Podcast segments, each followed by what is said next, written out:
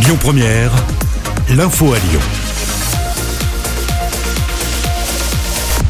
À tous. Dans l'actualité, ce jeudi, Emmanuel Macron détaille le calendrier du déconfinement dans la presse quotidienne régionale. Un retour à la normale qui se veut progressif dès lundi prochain et en quatre étapes. On fait le point tout de suite avec vous, Clémence Dubois-Texereau. Oui, ça commence lundi après les maternelles et primaires. Ce sont les collégiens et lycéens qui vont retourner en classe après une semaine de cours à distance. Ça se fera toutefois en demi-groupe dès lundi aussi.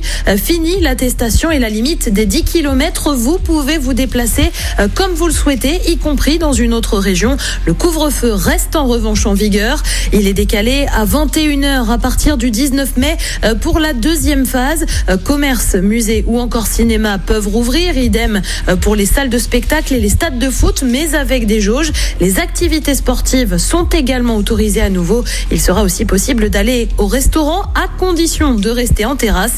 Des restaurants qui vont pouvoir rouvrir complètement, tout comme les bars et les cafés, mais aussi les salles de sport à partir du 9 juin prochain euh, pour la troisième phase. Le télétravail devrait également être assoupli. Le couvre-feu, lui, passera à 23 heures. Enfin, le 30 juin, les restrictions devraient être majoritairement levées. Euh, fini donc le couvre-feu, mais peut-être aussi certaines jauges. Euh, tout dépendra de l'évolution de la situation sanitaire. Vous retrouvez tous les détails sur la page Facebook de Lyon Première. Avant cela, Emmanuel Macron est aux côtés des proches de Stéphanie, cette policière tuée dans une attaque au couteau. C'était vendredi dernier dans les Yvelines. Ces obsèques ont lieu ce jeudi, suivi d'un hommage national présidé demain par Jean Castex à Rambouillet. Cette maman sera d'ailleurs décorée de la Légion d'honneur à titre posthume par le Premier ministre.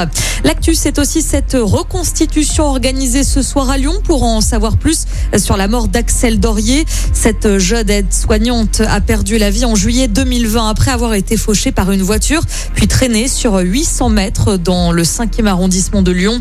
Pour permettre cette reconstitution, la place de Fourvière sera interdite d'accès ce soir et l'arrêt des minimes du funiculaire F2 sera fermé. Une nouvelle opération vaccination se prépare. Elle aura lieu au parc OL. Le groupe Ama Stadium va se transformer en grand centre de vaccination la semaine prochaine. Ça va se passer mercredi, jeudi et vendredi. 9000 personnes pourront être vaccinées sur ces trois jours. C'était la pagaille ce matin sur le réseau TCL suite à la présence d'un colis suspect à Gorge de Loup dans le 9e arrondissement de Lyon. La circulation était très perturbée sur la ligne D à l'heure de pointe. Plusieurs stations n'étaient plus desservies. Des bus ont dû prendre le relais avant un retour à la normale vers 9h. On reste dans les transports en commun avec cette nouveauté à Lyon.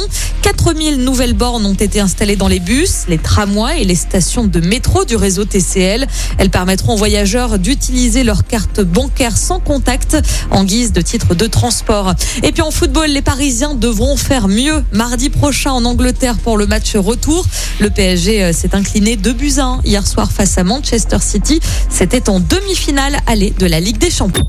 Écoutez votre radio Lyon Première en direct sur l'application Lyon Première, lyonpremière.fr et bien sûr à Lyon sur 90.2 FM et en DAB+.